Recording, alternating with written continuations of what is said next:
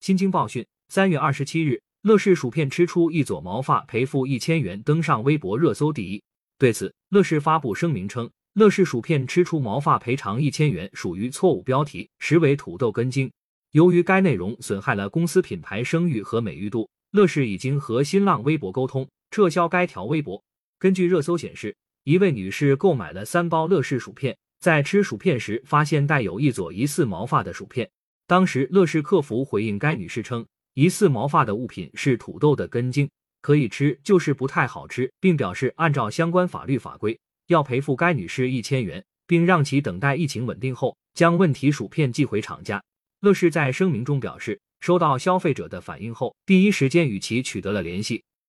并同时进行了内部调查。消费者所反映的情况为马铃薯生长过程中为其块茎提供养分的土豆根茎，属于天然马铃薯自身组成部分，为极个别马铃薯因成熟度未脱落根茎造成的，不涉及任何食品安全。消费者对此表示理解，也撤销了其所发布的原始视频。三月二十七日，新京报记者在该消费者微博发现，当时的微博已经删除，并表示问题已经解决。值得注意的是，在三月二十一日。网传一份乐事薯片价格调整通知函显示，由于近年来产品原料、包装材料及人工成本不同程度的上涨，百事食品决定从二零二二年四月十五日起，对供应职工渠道销售的部分乐事袋装薯片和乐事大波浪薯片产品的供应价格进行调整优化。百事公司方面对新京报记者表示，伴随着原材料价格、各种生产工序中费用及人工成本的高涨。公司虽然采取了很多措施提高生产效率和降低生产成本，